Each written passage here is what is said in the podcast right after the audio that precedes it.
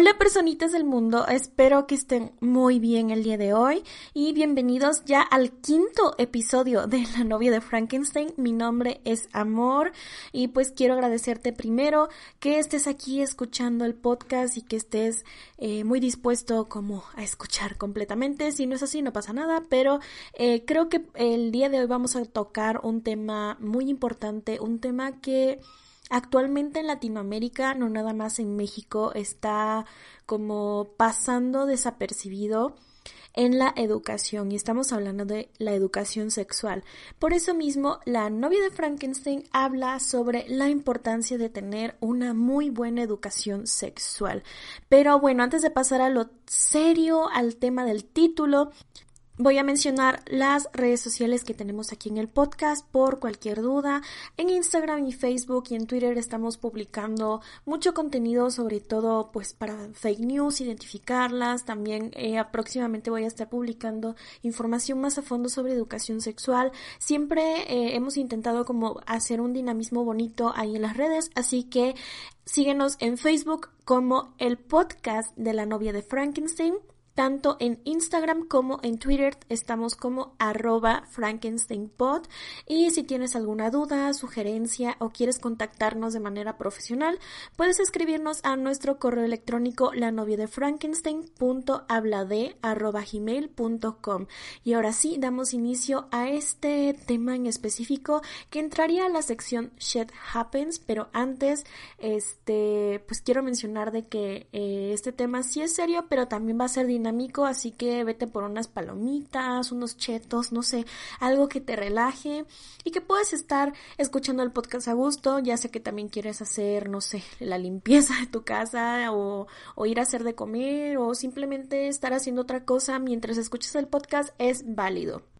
Y bueno, para empezar quisiera mencionar el por qué es importante pues tener una buena educación sexual. Bueno, también todo esto, los ejemplos, y eso lo voy a poner en base a mi experiencia, pero estuve haciendo un proyecto un poco extenso eh, sobre educación sexual, eh, sobre cómo de importante es y por qué, como que hay una problemática aquí, especialmente aquí en México. Vamos a hablar en México porque no tengo datos de otros países de Latinoamérica más que de aquí, y bueno, yo al hacer ese proyecto, yo tenía como otras cosas que podrían ser, pero a la hora de elegirlo dije, sí, creo que la educación sexual es muy importante.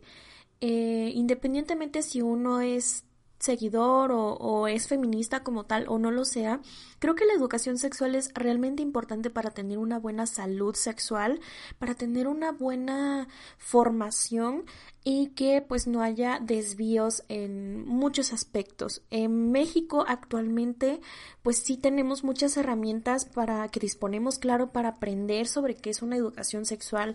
Ya me refiero de manera individual sin embargo, sé, y, yo por experiencia propia, sé que muchas personas, por más que tengan estas herramientas que son, no sé, libros de texto, eh, que sean informativos, claro, eh, también hay foros de discusión en Internet, hay este videos en YouTube, hay también hasta podcasts sobre educación sexual, hay muchas herramientas de las que disponemos, pero no todas las personas están dispuestas a utilizar estas herramientas que muchas veces son gratuitas.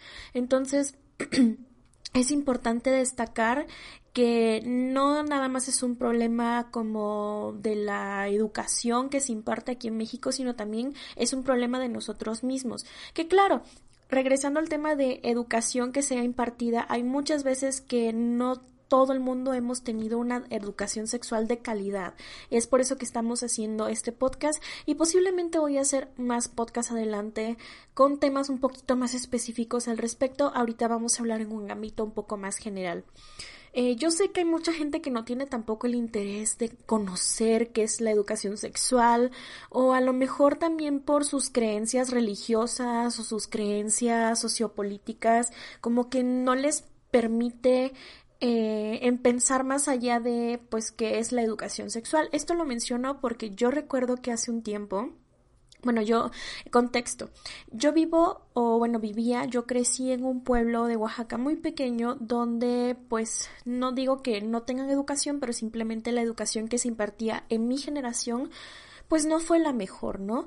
Entonces, eh, ahora que soy mayor y la última vez que fui, me enteré por una de mis sobrinitas que está como de, ¿qué serán? 13, 12 años. Me dijo, ay, es que en la primaria de mi hermanita, que su hermana ya va en primaria, no, no están dejando que tengan buena educación sexual. Y le digo, ¿por qué? Pues es que las mamás llegaron a, reclamar al profesor, o sea, al director y a los profesores, de que les estaban enseñando a cómo tener sexo y eso no está bien y como que de ahí como que me entró esa espinita, ¿sabes? Porque digo, mm, ¿cómo, ¿cómo así? No entiendo. O sea, la educación sexual hay que especificar que no es para enseñarte cómo mantener o cómo procrear un hijo, ¿sabes? Como cómo mantener una relación sexual, me refiero. Una educación sexual es más que nada algo que tú sepas, que te enseñan cómo cuidarte de, una enfermedad de transmisión sexual, cómo evitar eh, embarazarte o cómo tú como hombre evitar embarazar a tu novia, a tu pareja, a la persona con la que estés manteniendo relaciones sexuales. Es importante saber todo esto. Además también que hay un gran índice de personas que no saben realmente cómo cuidarse. Hay mucha gente que todavía se siente como extraña con el tema de ir al médico a revisarte de mujeres que tienen que ir al ginecólogo. Hay muchas personas, mujeres, hombres que no saben todo esto. Entonces, por eso estoy recalcando esto aquí ahorita que es el inicio del podcast para más o menos ir viendo cómo va tratando este asunto, ¿no? Eh, bueno, yo honestamente me atrevo a declarar que hay dos problemas muy importantes dentro de la educación sexual que perciben no nada más los adolescentes, sino en general las personas, los jóvenes, los niños. La primera es que la información que se da es muy de muy baja calidad o de plano no hay educación sexual por lo mismo que comentaba hace rato del tema de mi prima, ¿no? Que me dijo que, que su hermanita las mamás les estaban yendo a reclamar a los, a los profesores de que por qué les estaban enseñando a mantener relaciones sexuales a sus hijas, cosa que no es así. Más adelante vamos a hablar más a fondo al respecto. Entonces, la segunda, y siento que es la más importante, es que la falta de educación que es impartida de parte de los padres de familia o sea, es, me refiero que está o no es suficiente para que los adolescentes eh, puedan tener un criterio sobre la educación sexual o de plano, pues no, no hay, no hay. Em, quiero, quiero aclarar que el hecho de que actualmente en Latinoamérica hay un gran índice de embarazos no deseados y en el caso de México, o sea, cuando yo investigué esto, yo me quedé literalmente en shock porque estamos en el primer lugar en el mundo o sea, literalmente, el primer lugar después de Estados Unidos, o sea, hablando de Latinoamérica, en embarazos no deseados. O sea, al año nacen 390 mil bebés de mujeres y, la edad es lo más que me ha impresionado. Entre 10 y 19 años de edad, o sea, la mayoría son menores de edad. Y según la nota periodística de donde saqué esta información, que es Milenio, hay datos de niñas de entre 9 años de edad que están gestando, me refiero que están dando a luz, que están teniendo bebés. Y estos datos siento que son muy preocupantes, pero siento que tampoco es para echar culpas, para satanizar el tema o simplemente, simplemente para mí es que no hay educación sexual. y tú vas a decir, ay, pero a los nueve años, no, pues es que ya saben cómo hacer esas cosas, es que sí, yo sé que, que o sea, que uno puede pensar esas cosas, pero no es así. Muchas veces eh, los embarazos no deseados solamente son porque, pues se tuvo eh, relaciones sexuales con su pareja. Vamos, por Dios, una niña de nueve años no va a tener una pareja y no sabe realmente qué es tener relaciones sexuales. Muchas veces estos embarazos no deseados son por violación o son por pues más, bueno, son por eso, honestamente, e, especialmente en embarazos de niñas tan pequeñas.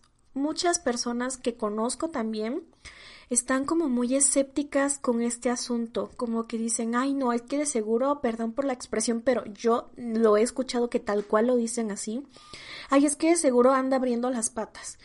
O sea, ¿qué es eso? O sea, yo creo que no estamos para juzgar o para satanizar este, este, este tipo de cosas que siento que son muy severas y muy serias.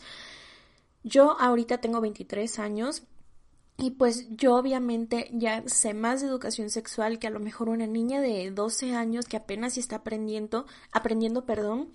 Y algo que quiero dejar en claro es que los adolescentes, sean la edad que sea, tienen em, las hormonas muy disparatadas. Y a esto me refiero de que mm, por naturaleza, obviamente a esas edades es cuando se está desarrollando el cuerpo, es cuando las hormonas sexuales se están activando mucho más. Por lo tanto, es como que, es, que escuchamos muchas veces de, que, ay, es que estos niños de ahora están, pero bien intensos. O sea, sí, pero no nada más es esta generación, sino que fueron todas las generaciones pasadas, simplemente que ahorita tenemos herramientas pues más, ¿cómo explicarlo? Como más avanzadas, que son el Internet, en las redes sociales, donde se puede compartir todo eso. Hace muchos años atrás, pues uno decía, ay, pues sí andan medio locos los chamacos, pero pues no se veía tanto como ahora, por lo mismo de que ahora hay más difusión en las redes sociales.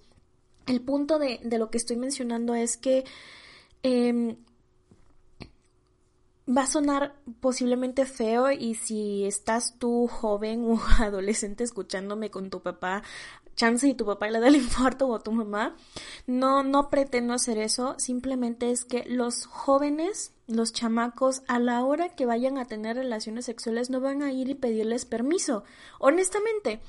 Los chamacos van a tener relaciones sexuales en el momento en que ellos lo decidan, así tengan 15 años, tengan 20 o tengan 16, no importa la edad que tengan. Entonces, eh, yo pregunto a los adultos que me están escuchando, ¿no creen que es mejor impartir una buena educación sexual a tus hijos para evitar que estos niños se embaracen, porque a lo mejor y no saben qué es un condón, no saben qué es una enfermedad de transmisión sexual y más al rato regresen y digan es que no sé qué tengo, vas al médico y resulta que tiene una enfermedad de transmisión sexual o no sé de que pues es que fui mamá fui a una fiesta y pues no sé qué pasó me, me emborracharon un poco y, y, creo que tuve relaciones sexuales pero yo nunca dije que sí. Para evitar todas estas cosas creo que es mejor impartirles una educación sexual. Yo sé de que vas a decir ay no es que esas cosas no las deben de hacer los chamacos claro que no yo estoy de acuerdo.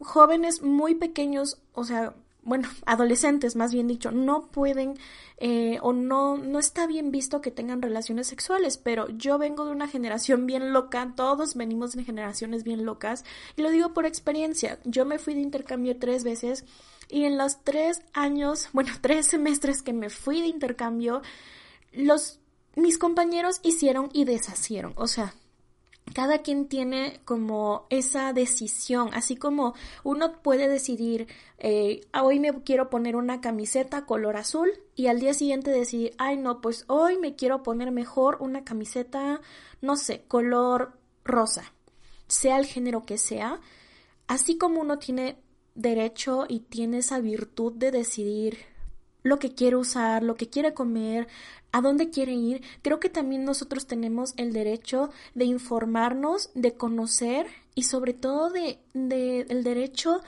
a a que te apoyen, ¿sabes? Yo afortunadamente tengo un papá que me apoya muchísimo y obviamente que pues yo ya estoy grandecita ahorita como para decirle, oye papá, pues que es un condón, ¿no?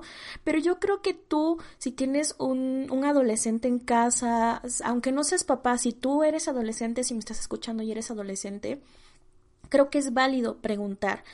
Sé que hay muchos casos de, de padres, de familia, que, que, sí se ponen muy mal y a la, a la hora de que sus hijos preguntan algo así. Eh, supongamos que la persona que me está escuchando en este momento es un adolescente. Yo sé que es pesado y complicado ir y preguntarle algo de esa magnitud a alguien que a lo mejor y no está tan abierto a hablar del tema, ¿sabes?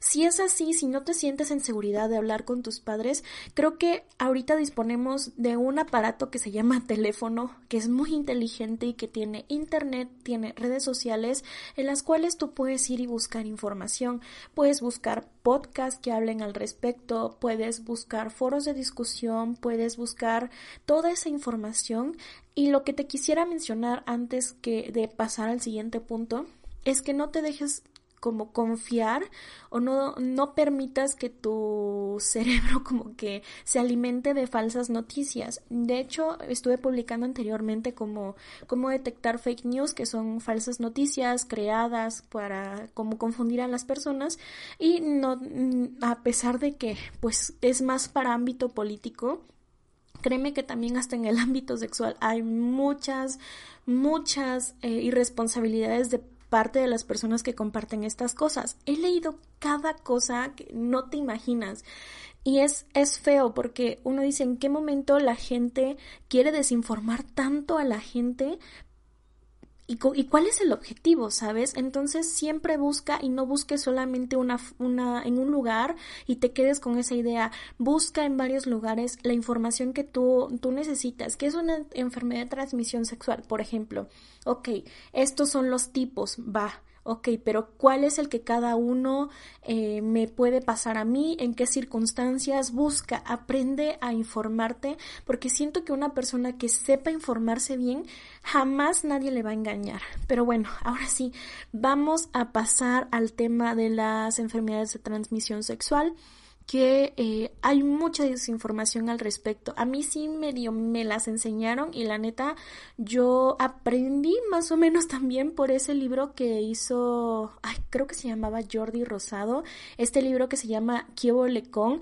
Es un libro que honestamente yo no recomiendo, pero lo menciono como referencia. Muchas, muchos papás como que se los compran a sus hijos como decir, ay, pues yo me quiero evitar la plática así súper extensa de educación sexual a mis hijos, mejor le compro ese libro, que sí tiene muchos datos que podrían rescatarse, que son muy buenos, que es lo que yo me quedé, que fueron las enfermedades de transmisión sexual, pero hay muchas otras cosas que no estoy de acuerdo, que pues honestamente lo escribió un señor muy grande con unas ideas un poco diferentes a las que pues están apareciendo en estas nuevas generaciones, así que yo preferiría que tú eh, buscaras otra alternativa y no este libro, pero te menciono porque yo aprendí de ahí, tristemente, pero aprendí de ahí y este libro a mí me lo regaló mi papá cuando tenía como 13 años, si no estoy mal, que según porque una amiga se lo había recomendado, que según que a su hija le ayudó un montón.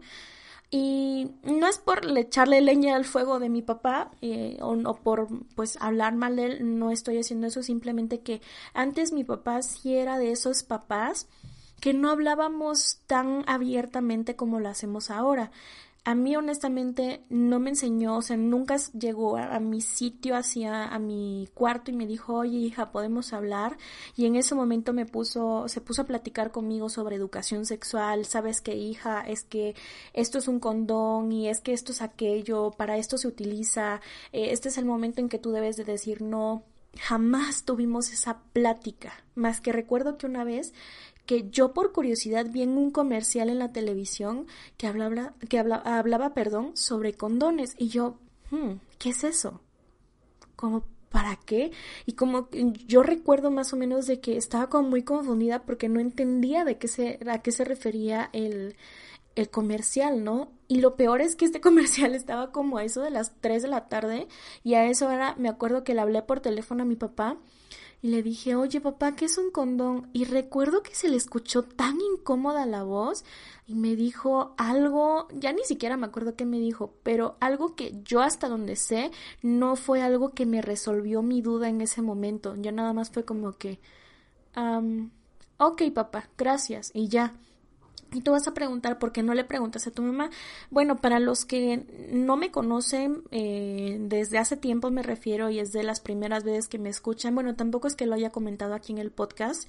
Eh, mi mamá murió cuando yo tenía ocho años, entonces solamente me quedamos, mi, nos quedamos mi papá y yo y pues una tía que vino a vivir con nosotros cuando murió mi mamá, pero es que ella ya era una señora muy grande, sigue viva, ya es muy viejita honestamente, y obviamente este esta generación tan mayor que ya era baby boomer y yo siendo un millennial, en esa época era una niña que no sabía qué, qué show con la vida, se me hizo muy pesado honestamente y te estoy hablando de mi experiencia porque posiblemente tú estás pasando por algo similar y te quiero comentar qué es lo que yo ah, hubiera hecho en esa época si hubiera tenido los conocimientos de ahorita.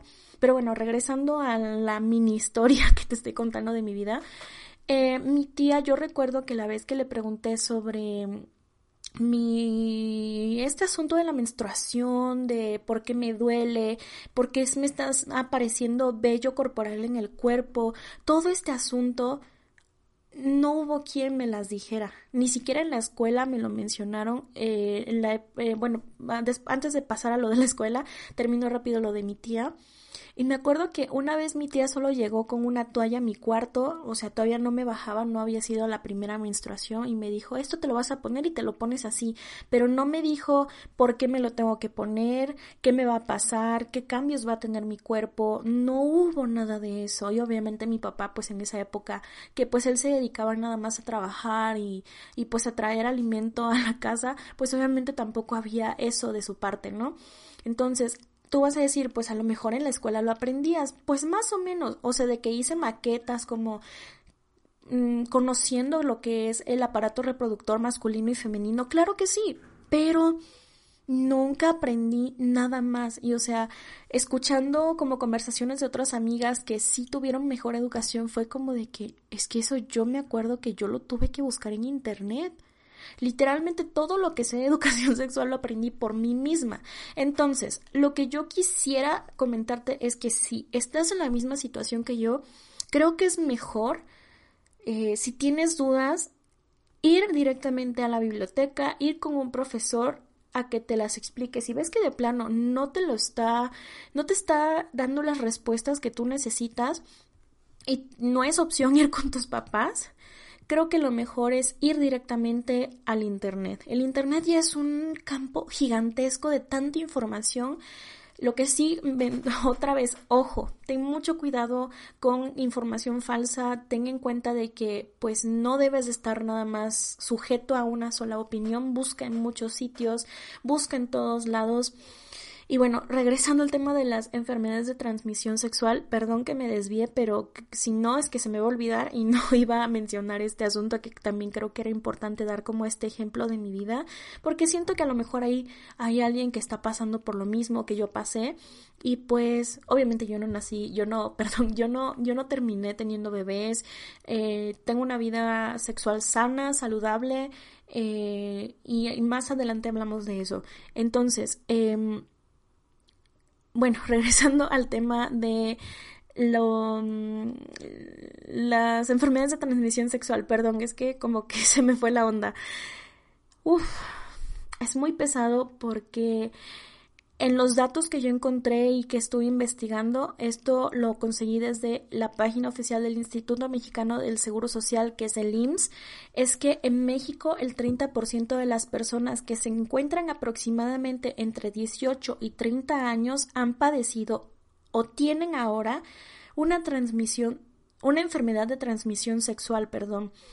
¿Y no crees que el 30% es muchísimo? Este, esta cantidad de personas siento que, que se pudo haber ahorrado tantos medicamentos porque recordemos que el SIDA es una enfermedad que, que es incurable. Hay muchísimas enfermedades que, que yo creo que este voy a pasarlo a un episodio específico hablando de enfermedades de transmisión sexual, lo que son, eh, cuáles son las causas que, que, que pues que este virus lo tengas en tu cuerpo, cómo es que se transmite, cómo tratarlo, cómo evitarlo, etcétera, etcétera. Ahorita nada más estamos hablando de forma general. Y créeme que el 30% no es un número pequeño, es muy, muy grande. Imagínate que, o sea, y yo sé que también hay gente que ni siquiera sabe. Hablando de enfermedades de transmisión sexual, yo actualmente tengo una pareja estable, tengo tengo, sí, una pareja estable desde hace un tiempo. Entonces yo eh, hace no mucho decidí hacerme una prueba de VIH. Aproveché porque esa vez me tuvieron que sacar sangre para checar de mi colesterol y todo eso. O sea, como una revisión general.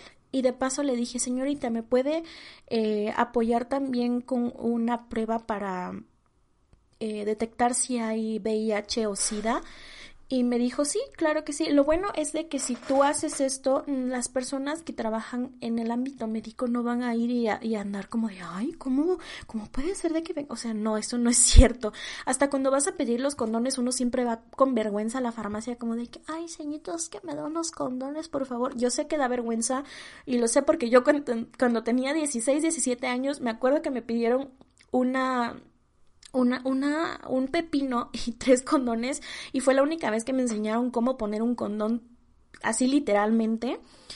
Y me dio una vergüenza ir a la, a la de la farmacia a pedirle unos condones y la de la farmacia como si nada, ah sí, claro, aquí están, son 50 pesos. Y yo, ok, y me fui con toda la vergüenza pero créeme, las personas que trabajan en ámbito salud, que son parte de los que trabajan en la farmacia, los doctores, los que hacen los análisis, jamás en la vida te van a juzgar si tú les pides un condón, le pides una toalla femenina, les pides una píldora del día siguiente, ni tampoco si vas al hospital y les pides una prueba de enfermedades de transmisión sexual. Entonces, hasta el momento de mi vida yo me he hecho dos eh, pruebas de VIH eh, obviamente te digo, este, este asunto de las enfermedades de transmisión sexual lo voy a platicar más a fondo en otro, en otro episodio, en un próximo episodio. Pero eh, te comento esto porque yo las, la primera vez que fui, fui con una vergüenza que no te imaginas. Y yo creo que es una de las razones importantes por las cuales la gente no va a, checarse, a, hacerse como sus propios eh, chequeos mensuales, tanto también en ginecología y andro, andrología. Tiene un nombre medio extraño, a ver, lo voy a buscar rapidito. Andrología, sí, es andrología. Y tú vas a decir qué es andrología y qué es ginecología. Bueno, ginecología es una rama de la medicina donde pues supervisan y están checando los el cuerpo de la mujer, la en general pues como las enfermedades de los órganos reproductores femeninos, en general como que te chequean, que te hacen el papá Nicolau, que o sea te meten un aparato para checar si tu matriz y tu, pues si la parte de tu cuerpo eh, sexual está sana y no tienes alguna enfermedad y no necesitas haber tenido relaciones sexuales para eh, tener una enfermedad de transmisión sexual. Eso es algo muy importante también porque se pueden pegar de muchas formas, sobre todo al contacto entre pues órganos reproductores y también por la sangre. Eso es sobre todo de los más peligrosos. Pero te digo, eso es para otro, para otro podcast un poco más detallado. Entonces, la andrología, perdón, es que tiene un nombre extraño. La andrología es básicamente la ginecología, pero para hombres, donde vas con un andrólogo, te revisa tu parte reproductora masculina y te revisa la próstata que, y te revisa como todo este aspecto para verificar que estás sano. Lo importante de ir al médico es que tienes que ir mínimo una vez al año o sea, así por de plano de que no pudiste antes, una vez al año siempre tienes que ir a revisarte. Es como la revisión del dentista, que cada cierto tiempo tienes que ir a limpieza, tienes que ir a checarte la boca, es también ir a hacerte revisión médica cada año para ver si estás sano, si no tienes una enfermedad, etcétera, etcétera. Es lo mismo, pero en una parte más específica que yo creo que es muy importante, que es tu salud sexual. ¿Por qué lo digo? Porque ¿sabes cuánto cáncer de mama hay? Y hay un mito muy grande de que solo a las mujeres les pasa, también a los hombres les puede pasar, entonces siempre es importante ir a que te chequen y yo sé que puede ser un poco raro de que una persona del sexo opuesto te revise si no te sientes cómoda, busca a un ginecólogo o a un andrólogo que sea pues de tu agrado, que tú te sientas cómoda con esta persona, porque quieras o no te va a tener que tocar ciertas partes para poder revisarte. Obviamente todo es con consentimiento tuyo, todo es bajo tu supervisión mientras tú te sientas cómoda y en el momento en que tú no te sientas ni cómodo ni a gusto, sabes que doctor no me gusta, discúlpeme, voy a cambiar de doctor y es completamente válido, no tengas vergüenza absoluta de esto, ¿ok? Quería mencionarlo porque yo te juro que no no tuve gran, gran acercamiento a alguien que me dijera todas estas cosas. Obviamente sí fui a chequeos cuando era más adolescente y ahorita voy un poco más seguido a como lo hacía antes porque ya soy una persona con, con pues con una salud sexual más avanzada, con, con un, pues con simplemente con una vida sexual pues ya activa, ¿no? Y es importante que en el momento en que ya tengas una, una, una vida sexual activa, vayas a checarte con el médico en cualquier circunstancia. Y bueno, otro tema que es muy importante es que hay unos altos índices de violación y abuso sexual dentro del país. Y según Excelsior, entre enero y septiembre del 2019 se declararon más de 38.357 casos de violación y abuso sexual tan solo llevados a la policía en estos meses. Y a esto me refiero que solamente son 38 mil casos que se saben. Hay muchos casos de violencia sexual, de violación, de abuso que no han llegado a la policía por muchas razones. Entonces, este también es un tema bien delicado que quisiera tocar también un poquito más a fondo en otro episodio, porque si no también este se va a hacer muy largo. Y yo pienso que estos tres temas, que son, la, bueno, lo de las violaciones, lo de las enfermedades de transmisión sexual y los embarazos no deseados son altamente preocupantes si se toma principalmente en cuenta que el primer lugar lo llevamos en embarazos no deseados. Yo honestamente pienso que un bebé es algo muy bonito, es maravilloso. Yo no tengo hijos, yo no tengo pues aspiraciones a tener hijos en, en estos años que vienen, a lo mejor ya de mayor, ya que tenga pues una vida un poco más estable. Pero yo menciono esto porque, o sea, hasta me acuerdo y le, le, conté apenas de eso a mi papá, de que cuando estaba más chiquita me fueron de mis primeros besos, o sea, yo creía que con un beso tú te embarazabas y yo ya estaba llorando de que, ay, no es que me voy a embarazar, es que qué voy a hacer si tengo 13 años. O sea, un, un show ahí, ¿no? Entonces, yo creo que, que es importante como saber esto, tener esta educación sexual y no dejarnos como engañar por lo que dice otra gente. Yo sé que México actualmente es un país con ideologías muy religiosas, muy culturales, eh, demasiado conservadoras que pueden como como ser partícipes a esta desinformación. No estoy diciendo que sean un, un motivo en específico o que este sea el motivo por el cual haya desinformación, simplemente de que hay mucha gente eh, que es realmente con unas ideas un poco conservadoras, dicen, ay no, ¿cómo le voy a enseñar eso a mis hijos? Que, o sea, que yo, yo he sabido cada caso, el caso de, de la, de mi primita que va en la primaria, que que literalmente, o sea, las mamás andaban peleando porque según cómo le van a enseñar a mantener relaciones. No, señora, no, por favor, no es así. Las relaciones sexuales, los niños lo van a decidir en el momento en que quieran tenerla. Y repito, es mejor darles estas herramientas, darles esta educación para que no, no, no hagan una, una tontería. Regresando al tema de los, los embarazos no deseados, repito, o sea, un bebé es una bendición, sí, pero es mejor evitarlos, es mejor evitar que haya un embarazo no deseado. Eh, en el pueblo que yo mencioné en el que crecí, hay, una, hay poblaciones alrededor que son mucho más pequeñas que son indígenas y muchas de estas niñas no están teniendo educación sexual y simplemente cuando ven a los 13, 14 años ya tienen hijos, ya tienen hasta tres hijos y, y, es feo porque, o sea, no, no disfrutaron su vida, no supieron que, que es enamorarse bien de alguna persona, a lo mejor y nada más con, con el primer novio, pues por curiosidad mantuvieron relaciones sexuales y después pues tuvieron el hijo. Y como en las, las ideologías demasiado conservadoras no está apto el aborto ni elegir eso, que es válido también eh, ser pro vida, hay muchas veces que, que estas niñas no, no, no tienen un futuro, abandonan todo, todo el posible futuro que pudieron haber tenido de trabajo, realizarse como mujeres eh, profesionalmente hablando,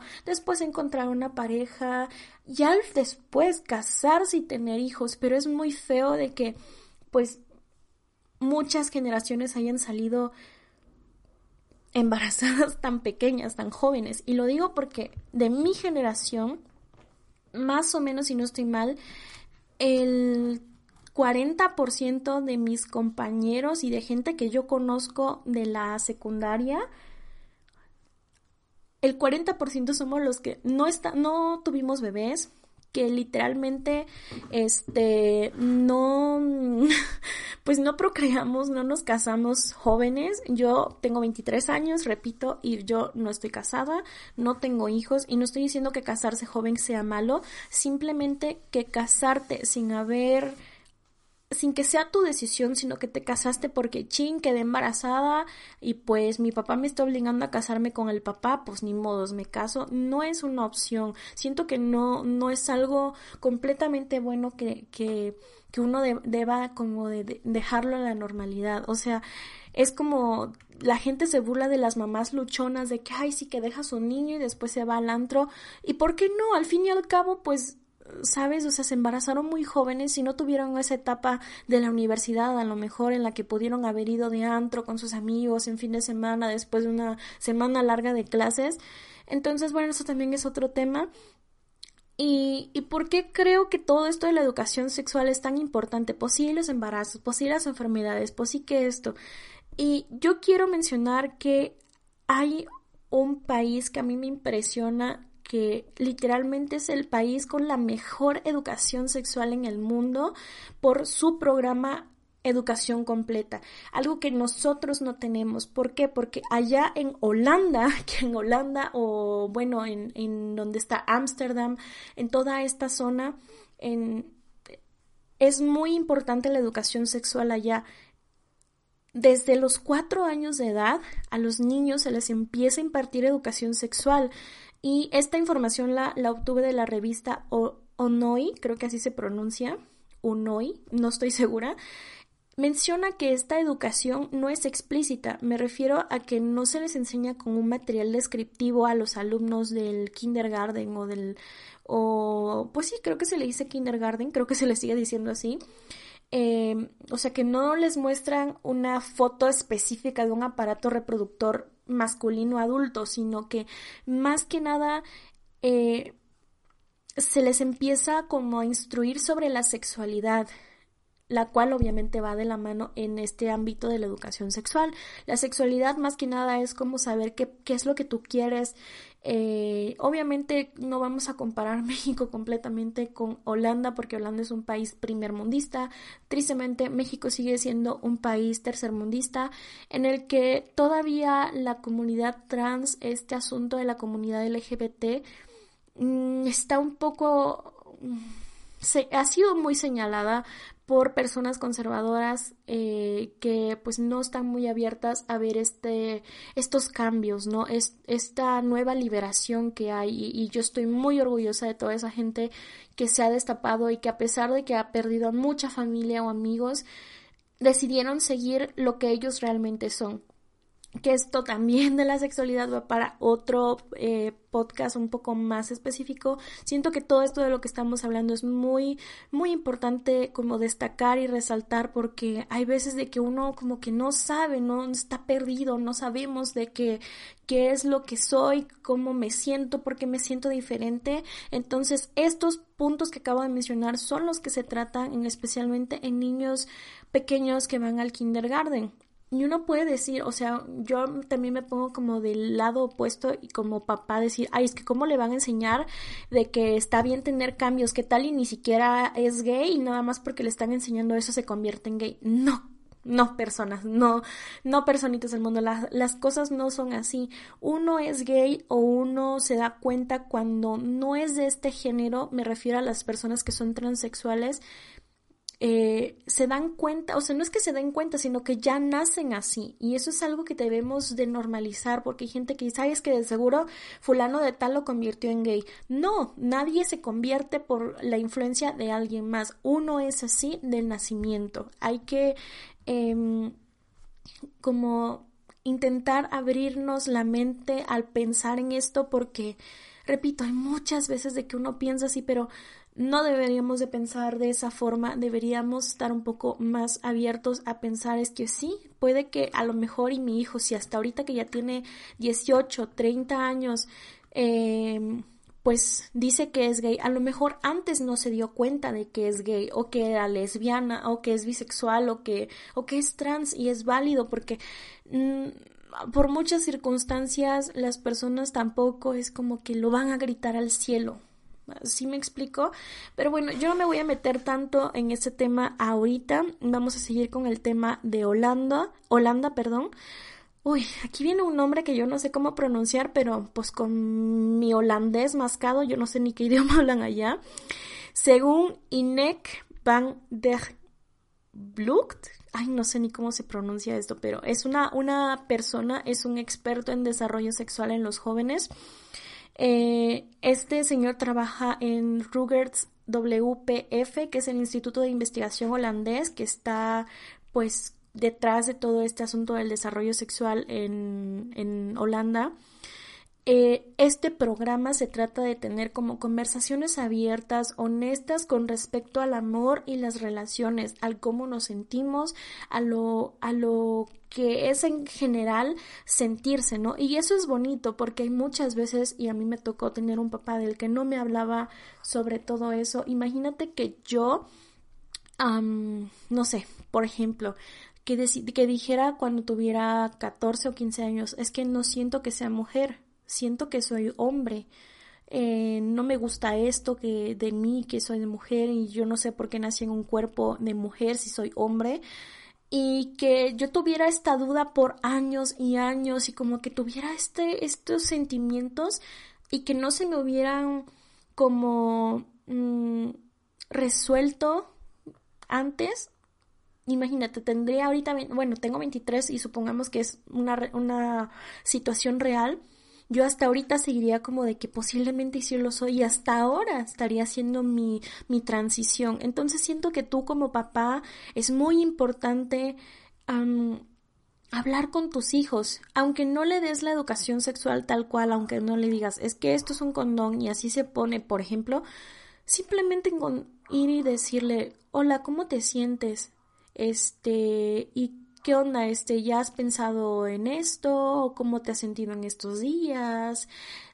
Etcétera, etcétera. Entonces, eh, siento que es muy importante eh, este punto que, que, se trata mucho en Holanda, que es el hecho de hablar desde muy pequeños. Y para ponerte un ejemplo, yo sigo mucho este, este mundo de la belleza en YouTube y Nikki Tutorials hace unos meses, si no estoy mal, que creo que fue como en enero, febrero, ella mencionó que ella es una mujer trans, lo que significa que ella nació siendo hombre, pero pues no se sentía como un hombre, sentía en su totalidad que ella era mujer y desde muy joven hizo esa transición. Entonces, si tú la ves ahora, ella es ella ni, o sea, no tiene ningún rasgo masculino porque desde muy pequeña se dio eh, pues este asunto de que hablaron con ella, supo, los papás supieron cómo reaccionar a este suceso, que pudieron ayudarla de manera temprana. Cuando una persona ya es muy adulta, ya está bien desarrollada, pues es un poco más complicado hacer esa transición a que si la hacen cuando son muy pequeños. Pero bueno, por ley en Holanda todos los estudiantes de primaria deben recibir educación sexual y digo por ley, porque de plano, o sea, si no hay buena educación sexual allá, o sea, los maestros pueden ser multados, las escuelas también, o sea, es un rollo muy grande allá. Y aunque obviamente el sistema es flexible, debe de abordar, eh, o sea, debe de abordar muchos temas principales que son básicos y entre estos son la diversidad sexual y la asertividad sexual, que estos son los dos más importantes. Y esto significa fomentar el respeto a las preferencias sexuales y ayudar a los alumnos a desarrollar perdón, habilidades para protegerlos contra la coerción, contra la intimidación y el abuso sexual. Entonces, el principio fundamental es claro. El desarrollo sexual es un proceso normal que siento que todos los jóvenes deberíamos experimentar y que todos tenemos este derecho a la información que sea franca, que sea confiable y que sea sobre todo verídica sobre estos temas. Afortunadamente Holanda, gracias a este pues este proyecto tan grande que se que literalmente ya es una ley, eh, tiene una tasa una de las tasas, perdón, más bajas de embarazos en adolescentes y también de las más bajas en infección de VIH y en general de enfermedades de transmisión sexual. Obviamente sí, repito, Holanda es un país primer mundista súper abierto.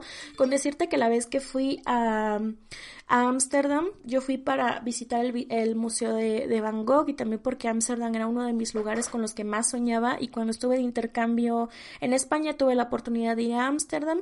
Y cuando estuve de intercambio en Francia tuve la oportunidad de ir por segunda vez a Ámsterdam. Y es un lugar que yo disfruto muchísimo.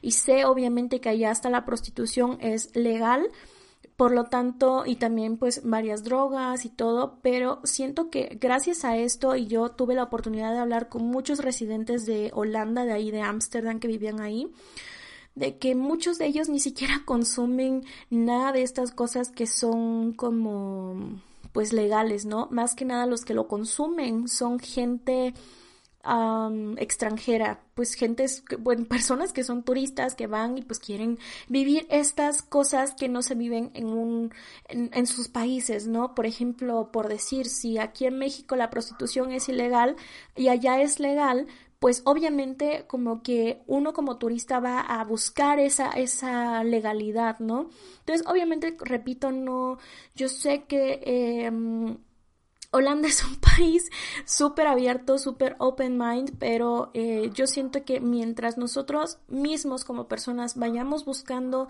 este asunto de pues de la educación en general, no nada más de educación sexual, sino de educación en general, siento que lentamente vamos a lograr ser un país eh, un poco más avanzado, un poco más desarrollado, un poco más abierto Hemos visto tantos casos de feminicidios en este año y en el pasado y uno dice ahorita actualmente está, ay no, ahorita que estamos en el encierro, en la cuarentena, no hay este casos de abuso ni de violencia en, en general hacia las mujeres y por supuesto que hay. Otra cosa es de que pues ciertas ramas políticas no lo estén aceptando, pero hay muchísimos más casos ahora de violencia, de muerte. Apenas ayer, si no estoy mal, se supo el caso de Diana, que ella era una estudiante y pues en su casa se metieron, la violaron y la mataron. Entonces, ¿dónde demonios dicen que no cuando sí? Pero bueno, yo creo que esto es todo por el podcast de hoy, el episodio de hoy, hablando de esta sección. Rápidamente, antes de pasar a la sección Pizza Time, que es como la sección esta donde recomendamos como libros, recomendamos eh, series, películas y esto como obviamente referente al tema que se está tratando. Pero bueno, eh, ya antes de pasar a eso, quisiera agradecerte por escuchar esta parte como muy seria y muy, pues pesada, podría decirse, porque es mucha información que hay que recabar. Lo único que sí quisiera comentarte es que busca siempre información, busca siempre alimentarte de y nutrirte de información que a ti te eh, te parezca la mejor, ya sea en educación sexual, en cualquier tipo de educación en general. No te quedes con, como engañado con lo que te dicen, siempre investiga, siempre ve y y sé muy curioso, así como cuando de bebés éramos de que, ay, es que quiero saber a, qué sabe esta cosa y luego chupamos a lo mejor hasta las llaves, ¿no? Así son los bebés muy curiosos y creo que deberíamos de mantener esa curiosidad ahora en general. Yo hasta ahorita que tengo mis 23 años sigo investigando sobre educación sexual. Hay cosas que a lo mejor y cuando era más chica no me quedaron claras y ahorita que soy adulta que yo sé que los voy a comprender de una manera diferente, pues ya me pongo a investigar cosita de tal y ahí estoy en la computadora, ¿no? Entonces, siento que si no tuviste la oportunidad de tener una buena educación sexual por parte de la escuela. Eh, que a lo mejor y sí te la dieron, pero lo más básico y no te dijeron gran cosa o no te sentiste como que, que, te dio esa satisfacción de decir sí sé educación sexual, sé cómo ponerme un condón, cómo ponerle un condón a mi pareja, sé que es una enfermedad de transmisión sexual, sé que cada uno de estos métodos anticonceptivos me pueden ayudar para no embarazarme, etcétera, etcétera, etcétera. Adelante, creo que estás preparado para una salud sexual exitosa, pero si no te sientes como preparado, creo que lo mejor es que antes de que mantengas una relación sexual investigues muchísimo. Siempre, siempre habla con tu pareja, mantén una bonita relación donde platiquen sobre qué me gusta en mi relación sexual, qué no me gusta, este, me gustaría que usáramos este tipo de protección, me gustaría que hiciéramos esto, me gustaría esto. Siempre, siempre todo con, con consensuado, todo con tu, pues, con tu aceptación y siempre, siempre con responsabilidad. Pero ahora sí, ya, ya, ya, ya el tema serio ya se fue muy al full. Así que ahora vamos a nuestra pequeña sección que es Pizza Time, que vamos a hablar ahora de la, de la serie llamada Sex Education. O, pues sí, bueno, así se llama tal cual. Que pues es una serie de televisión británica que es de comedia y pues estrenó en 2019 y hay hasta el momento dos temporadas, según tengo entendido que están yendo hacia una tercera temporada. Y yo me reí tanto porque es una serie muy cómica y me encantó porque a pesar de que es una serie cómica, a pesar de que es una serie muy dinámica, que a lo mejor unas personas dirían, ay no, pues algo tan cómico, no me lo puedo tomar en serio, créeme que aprendes mucho. Y me gusta que es un ambiente de adolescentes en una preparatoria donde pues... Eh, pues todo este asunto del sexo es como algo nuevo para todos porque pues como comenté hace un momento esta edad de la punzada como le dicen los abuelitos esta edad en la que estamos tan como vulnerables a, a estas hormonas que queremos saber todo y queremos experimentar todo entonces Otis es un, uno de los alumnos que pues decide hacer una clínica de terapia sexual en la escuela ya que su mamá es terapeuta sexual. Entonces él obviamente sabe todo este asunto. Y pues hay muchas eh, a lo largo de la primera temporada podemos ver diferentes casos de diferentes personas que no saben ni qué es la clamidia y que pues hay muchos rumores al respecto. Súper cómico todo, súper informativo y créeme que no se va de la mano, se lleva muy bien de la mano, perdón, la educación sexual con lo cómico, así que creo que esta es una muy buena forma de aprender sobre educación sexual de manera más dinámica, más divertida y a lo mejor ya hasta puedes ver esta serie con tus papás, eso sobre todo si tus papás no tienen una mente un poco más cerrada de decir, ¿cómo vas a ver esas cosas? Yo sé, porque sí, no hay escenas completamente explícitas, pero no lo recomiendo para menores de 16 años, nada más quería mencionar eso.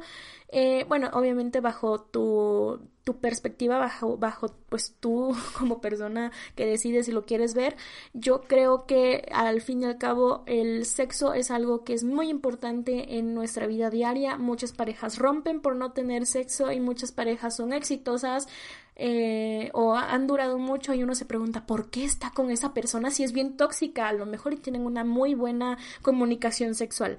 Pero bueno, ahora sí pasando a los libros, vamos a pasar a un libro que este es más como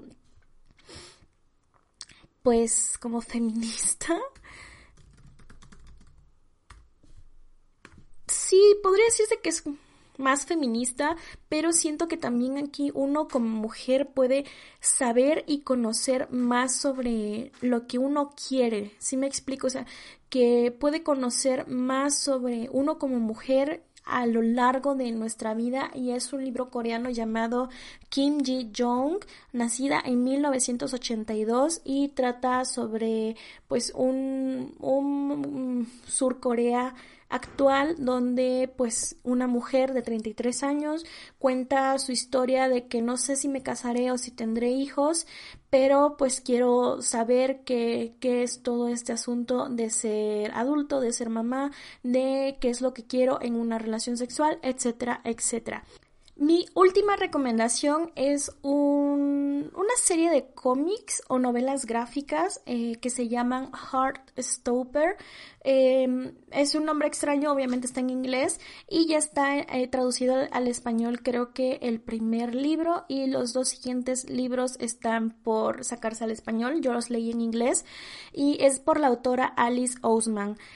Esta serie de cómics o novelas gráficas son tan preciosas, de verdad es una cosa divina, divina, que es muy adorable, es muy tierna y siento que en esta eh, historia que nos acompaña Charlie, que va como experimentando este asunto de saber qué es lo que quiere en su sexualidad, él sabe que es gay, pero es muy difícil para él como hacerle saber a las personas sobre su sexualidad Aparte podemos ver otros personajes que son lesbianas, otra chica que es transexual. Siento que esta serie de cómics es muy diverso y lo mejor es que puedes tú como orientarte sobre saber qué es esa sexualidad o por lo menos para entender a otras personas que, cómo es que se sienten con estos cambios tan diferentes, porque yo sé que puede ser muy complicado como saber de que, ay, es que no sé por qué me gusta este chico y es que yo soy chico, ¿cómo va a ser eso? O sea, yo lo entiendo porque yo soy bisexual.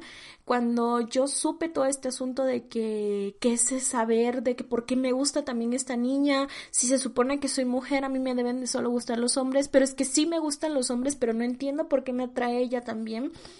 Es un show muy grande, es algo muy complicado y siento que este libro te va a ayudar muchísimo. Y de hecho yo tengo en mi canal de YouTube de que hablo sobre libros que se llama Leamos con Amor.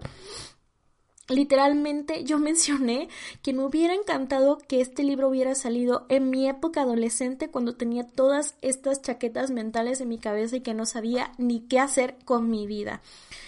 Ay, pero bueno, ya después de tanta plática y de estas tres bonitas recomendaciones, nos vamos, y digo nos vamos, yo no sé por qué siempre a veces hablo como si fuéramos varias personas. en este momento, pues, si no escuchaste el podcast pasado, sabrás que June no está por el momento, solamente estoy yo haciendo los podcasts y haciendo el contenido. Yo creo que es más que nada por eso, pero no te preocupes que pronto, pronto va a estar June de regreso. Y si en estos momentos me estoy escuchando como un poco mormada, es porque tengo la alergia horrible y ya debería de, tomar agua y, e irme a tomar la medicina. Pero bueno, Muchas gracias de verdad por habernos escuchado. Recuerden que nos pueden escuchar en YouTube, Spotify, iBooks o eBooks, no estoy segura cómo se pronuncie, Apple Podcast, Deezer, SoundCloud y Google Podcast. Igual te sugiero que sigas las redes sociales de este podcast.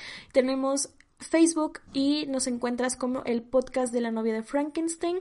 Nos encuentras en Twitter e Instagram como arroba frankensteinpod y nuestro correo electrónico es la novia de Frankenstein.habla de arroba gmail.com y pues básicamente fue eso lo que se habló en este podcast. Espero que te haya gustado y si te interesa algún tema en especial no dudes en escribirme en alguna red social o en el correo para que investigue más a fondo y traiga este tema en la próxima semana. Muchas gracias por escucharnos y nos vemos el próximo lunes en un nuevo podcast. Adiós.